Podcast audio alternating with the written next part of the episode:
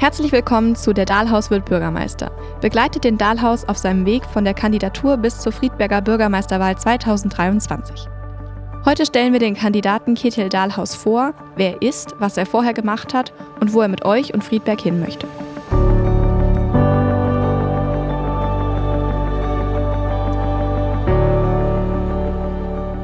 Herzlich willkommen zu unserer ersten Folge. Grüß dich, Ketil. Ja, grüß dich, Moritz. Ja, wir beide kennen uns natürlich schon. Wir haben ja jetzt eine Weile hier an dem Podcast geplant. Die HörerInnen haben jetzt aber vielleicht noch kein Bild von dir. Woher könnte man dich denn kennen hier in Friedberg und der Wetterau? Ja, ich denke, die meisten Menschen hier in Friedberg und der Wetterau kennen mich, denke ich, vorrangig durch die Marke Born in der Wetterau, die Marke, die ich vor gut acht Jahren gegründet habe. Erstmals habe ich in Butzbach gestartet, hatte dort meinen Sitz und jetzt seit fünf Jahren in Friedberg. Und wir waren natürlich auf vielen Veranstaltungen, gerade hier auch in Friedberg. Und über diesen Weg habe ich die Bekanntschaft mit sehr, sehr vielen Menschen gemacht und tolle Kontakte hergestellt. Und es war eine schöne Zeit. Und ich habe diese Marke jetzt aber im vergangenen Jahr, Ende letzten Jahres, verkauft, habe sie weitergegeben an neue Inhaber, die sie jetzt so weiterführen. Aber ich denke, das ist so der Punkt, über den man mich hier in der Region kennt. Ja, da hast du wirklich was geschaffen, was vielen hier bekannt sein sollte. Man muss nur rausgehen auf die Straße und wird jemanden mit Bonnende Wetterau, Hoodie oder Mütze über den Weg laufen. Ich freue mich wirklich jedes Mal, wenn ich äh, jemanden sehe, der dieses Logo auf dem Pullover oder auf dem T-Shirt hat und das macht mich einfach froh. Das ist ein tolles Gefühl. Auch wenn ich die Marke jetzt nicht mehr besitze, aber sie lebt eben weiter und, und ich habe mir einfach gedacht, okay, das Baby hat laufen gelernt und ich möchte mich jetzt neuen Aufgaben widmen. Woher kommt denn dein Bezug zur Wetterau? Bist du sozusagen waschechter Wetterauer? Ich bin in Bad Nauheim geboren, habe dann aber recht bald äh, die Wetterau verlassen mit meinen Eltern und dann sind wir Richtung Freiburg gezogen, Freiburg im Breisgau in Baden-Württemberg und dort bin ich aufgewachsen, zur Schule gegangen, bin dann zum Studium wieder umgezogen, etwas Richtung Wetterau nach Mannheim, ich habe in Mannheim Kommunikationsdesign studiert, bin Diplom-Kommunikationsdesigner. Klassischerweise geht man dann erstmal in die Werbung. Ich war dann erstmal in der Werbeagentur in Stuttgart, habe dann meine erste Apfelweinmarke gegründet. Die, die ist vielen bekannt. Das ist die Marke Bamble with Care. Das habe ich jetzt gar nicht so oft erzählt, aber weil jetzt auch Bonn und Wetter im Vordergrund stand. Aber das habe ich damals mit meinem Geschäftspartner aus der Hochschule heraus gegründet.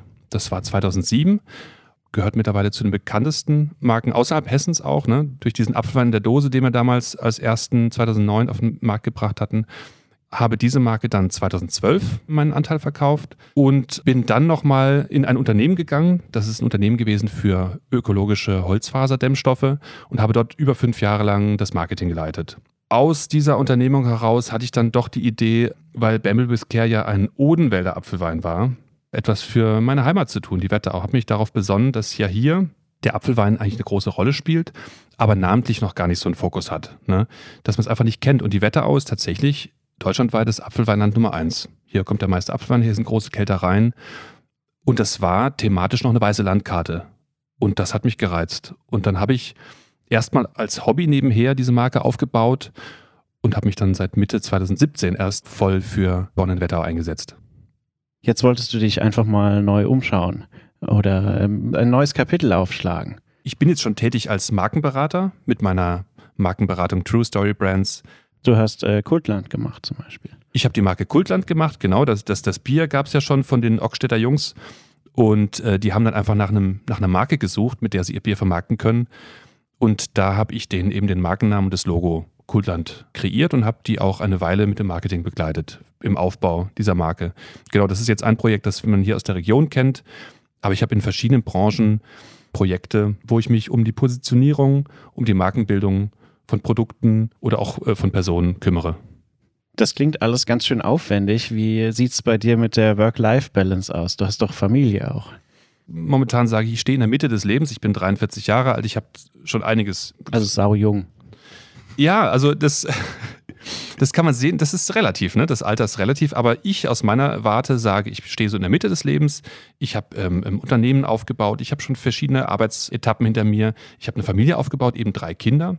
Meine große Tochter, die ist 16, dann kommt mein mittlerer Sohn mit 13, der wird bald 14 und ähm, meine kleinere Tochter ist 10.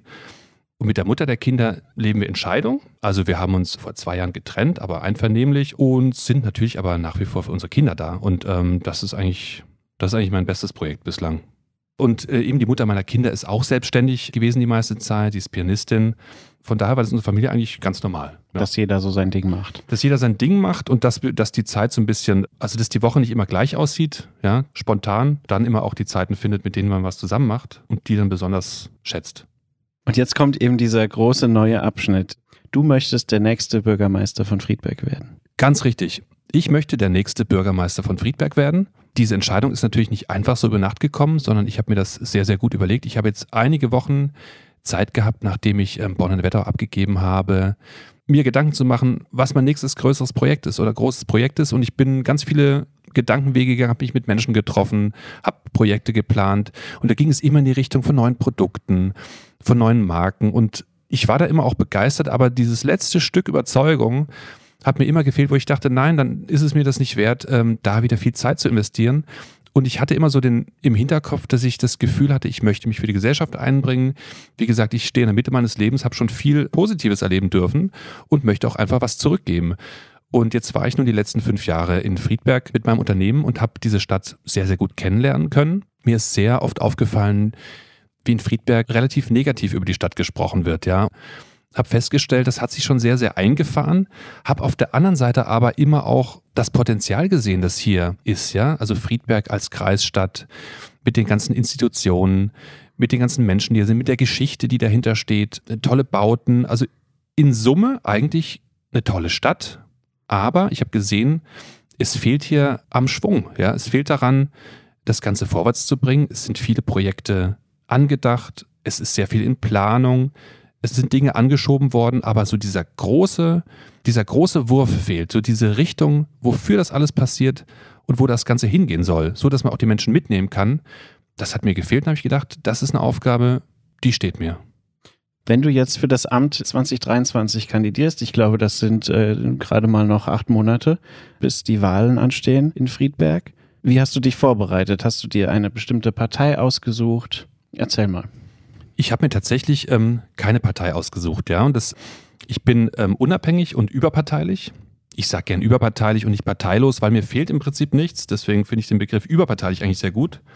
Gerade auf kommunaler Ebene, wo es meines Erachtens um Sachthemen gehen muss, ist ein unabhängiger Bürgermeister sehr, sehr förderlich. Und in Hessen ist es so, dass das stark zunimmt, dass überparteiliche Bürgermeister und Bürgermeisterinnen kandidieren. Das ist ein bewährtes Modell. Und ich finde diese Konstellation eben wichtig für Sachpolitik. Wenn es einfach um die Sache geht, um das Thema, wie machen wir dieses Thema jetzt so oder so und dann fließt keine, sagen wir mal, Ideologie der Partei rein. Es muss nicht immer eine Ideologie sein, aber etwas, was vorbestimmt ist, was vielleicht von Landes- und Bundespolitik so ein bisschen mit reinfließt. Ich will nicht sagen, dass man dann festgefahren ist, aber ich sage einfach das Positive, meine Kandidatur als ähm, überparteilicher Kandidat für das Bürgermeisteramt ist eben von Vorteil, auch dass ich jetzt nicht hier schon immer gelebt habe, sondern jetzt erst seit ein paar Jahren einen Einblick habe. Da kann ich frisch über die Themen nachdenken. Was reizt dich denn besonders an Friedberg? Also warum Friedberg? Mich reizt an Friedberg einfach das Potenzial, das ich sehe. Ich sehe das Potenzial, das aber wenig genutzt wird. Also ich sehe, wo es hingehen kann und dass die Möglichkeiten da sind, Größeres zu erreichen.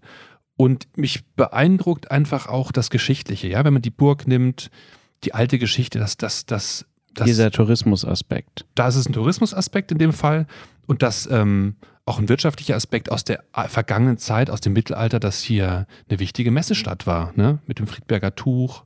Und das hat einfach einen Namen gehabt. Das hat eine große Relevanz gehabt in der Region. Und ich glaube, Friedberg hat es in sich, das auch wieder zu erreichen. Ja, auf anderen Feldern möglicherweise, ne? Aber Friedberg hat das Potenzial, wieder eine relevantere Stadt zu werden. Ich höre daraus, dass du eine Vision für die Stadt mitbringst. Kann man schon sagen, was deine Themen sind für die Wahl? Ja, ich habe auf jeden Fall eine Vision für Friedberg. Die ist wichtig, um in der Zukunft, in der Ferne einen Punkt zu haben, auf den alle gemeinsam schauen, auf den sich alle einigen können. Und mir ist wichtig, dass man sich bei den Entscheidungen, die anstehen, bei den großen Themen wie Kaiserstraße, wie äh, Kaserne, die Altstadt und viele Themen mehr, dass man dort einen Weg findet, einen Konsens zu finden und dort gemeinsam Entscheidungen trifft, schnelle Entscheidungen trifft, diese Projekte schnell umzusetzen für Friedberg, für den Vorteil von Friedberg. Und äh, mein Grundansatz ist, das ist die Überschrift meiner Kampagne und auch die Überschrift von dem, was ich für Friedberg vorhabe. Ich sage, wenn man jetzt sagt, Friedberg ist eine Kreisstadt der Wetterau, dann ist das so. Ne? hier ist die Kreisverwaltung. Aber was dahinter steht, ist ja, dass Friedberg im Prinzip die Hauptstadt der Wetterau ist. Also mein Ziel ist es, Friedberg wieder zur Hauptstadt der Wetterau zu machen. Sichtbar und spürbar. Wir müssen wieder schauen, dass wir auf bestimmten Gebieten relevant werden, dass wir dort die Besten sind, dass man dort zu uns schaut, dass man dort auf Friedberg schaut, von Friedberg spricht als etwas Besonderes. Und da reicht es nicht einfach nur aus Kreisstadt zu sein, da kann man sich nicht drauf ausruhen, sondern es müssen Säulen geschaffen werden, die man hervorhebt und in denen wir die Besten werden, hier in der Region. Oder vielleicht auch nur genauer hinschauen müssen, wo wir schon am besten sind. Du hast absolut recht. Es geht nicht darum, Dinge neu zu erfinden. Um eine starke Marke Friedberg zu kreieren, müssen wir Friedbergerinnen und Friedberger im Prinzip darauf schauen, was wir schon an Potenzial haben, was schon da ist. Wir erfinden nichts neu. Wir bündeln diese Themen einfach zu drei Themen, die werde ich noch vorstellen. Mit der Vision, eben die Hauptstadt der Wetterau zu werden, wieder die Hauptstadt der Wetterau zu werden, sichtbar und spürbar, können wir alle mitnehmen auf diesem gemeinsamen Weg. Dafür trete ich an. Kannst du diese drei Themen, die du hervorheben möchtest, bereits nennen? Also diese drei Themen, äh, quasi diese drei Säulen, auf denen die Hauptstadt der Wetterau fußt, werde ich in den kommenden Podcasts noch tiefer erläutern. Aber die kann ich natürlich schon benennen. Das ist zum einen Bildung. Da haben wir hier in Friedberg ein unglaubliches Potenzial. Es gibt schon sehr, sehr viele Institutionen und das kann man weiter ausbauen, dass wir hier einfach ein ganz besonderer Standort für die Bildung werden. Zum Zweiten ist es der Tourismus, Tourismus und Freizeit. Da bietet Friedberg schon einiges das müssen wir verknüpfen, das müssen wir ausbauen mit, mit Attraktionen, verbinden mit dem Umland. Wir leben ja hier in der Wetterau und da gibt es eigentlich unglaublich viel, ähm, was man damit verknüpfen kann. Und wir sind quasi hier der Ankerpunkt dann in Friedberg. Und der dritte Punkt ist, ist die Wirtschaft, denn eine gut funktionierende Wirtschaft ist ein sehr, sehr wichtiger Punkt für viele Bereiche des Lebens und sorgt am Ende dafür, dass Friedberg eine lebenswerte Stadt ist, in der man gerne lebt.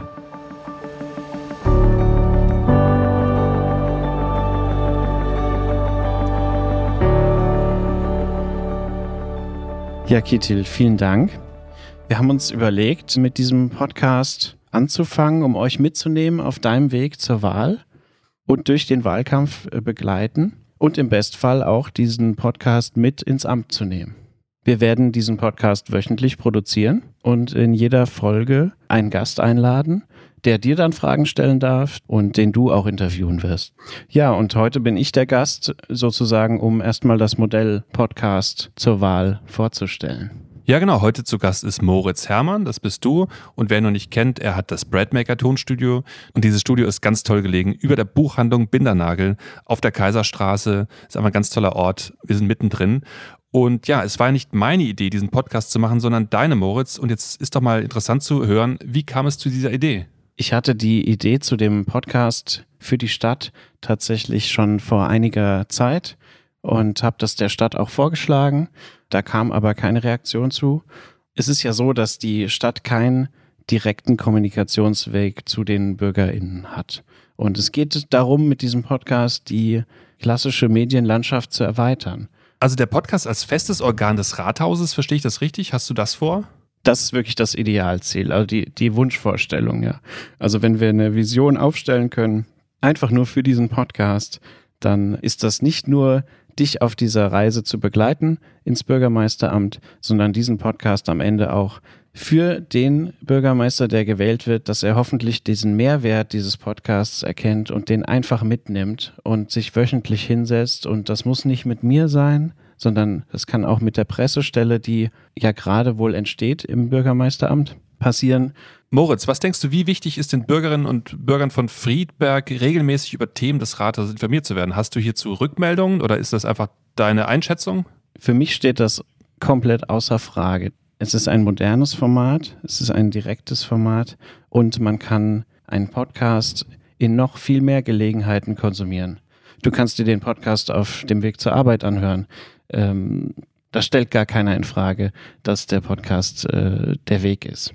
Also ich persönlich finde auch, ein Podcast hat eine absolute Daseinsberechnung grundsätzlich. Ne? Also ich selber, ich kann für mich sprechen, höre häufig Podcasts, das sind Comedy-Podcasts, aber auch Wissenspodcasts, also mal Unterhaltung, mal, mal Hintergrundwissen und ich höre das halt auf Autofahrten oder beim Sport machen, wenn ich joggen gehe. Dann ist es einfach eine Zeit, in der ich keine Zeitung lesen kann oder ein Buch lesen kann, sondern das läuft einfach mit und ist eine zusätzliche Informationsquelle, ja. Und wie gut wäre das, wenn man einfach wöchentlich geupdatet wird? Was passiert in Friedberg, in meiner Stadt? Was sind vielleicht aktuelle politische Entscheidungen? und was sind kulturelle Angebote am Wochenende. Das alles muss in so ein wöchentliches Update hinein. Da geht ganz viel und wir fangen jetzt einfach mal an. Wir fangen einfach an und ich finde es super, ähm, Moritz, dass, ähm, also wir haben ja zufällig darüber gesprochen, ich habe zufällig erfahren, dass du es machen willst. Und dann habe ich gesagt, mach das doch mit mir. Das ist auch eine, das ist auch eine Lernphase für uns alle. Ne? Jetzt die Länge des Podcasts, die Häufigkeit, wir machen es jetzt wöchentlich. Wir probieren jetzt einfach, wie das wird. Und natürlich, genauso ist es eine Lernphase für mich, jetzt dieses Bürgermeisteramt anzugehen. Ich hole mir ganz viele Informationen an. Ich frage einfach die Menschen, was sie denken, was sie wissen, was sie mir für einen Rat geben können und sammle mir dann ein, mein eigenes Bild. Und ich glaube, wenn sich zum Beispiel später dann das Rathaus quasi einmal die Woche überlegt, was, was läuft gerade und auch Dinge, die jetzt nicht fertig sind oder ganz, ganz toll zu präsentieren sind. Die Leute fragen sich ja auch, wie ist der Stand der Dinge? Und sich einfach auch durchzuringen, auch transparent zu sein, ne? auch mal zuzugeben, oh, das läuft noch nicht so und deshalb ist das so. Und das, hat, und das habe ich ganz oft jetzt schon gehört. Nicht erst, wenn irgendwas top läuft, sondern auch wenn etwas nicht klappt. Warum? Und ich denke, da muss man als Bürgermeister auch so offen sein, auch mal Fehler zuzugeben und man ist ja nicht allmächtig. Lass uns einfach mit dem Podcast mit gutem Beispiel vorangehen und die Friedberger und Friedbergerinnen informiert halten. Super, ich freue mich drauf. Und ich erst. Bin gespannt.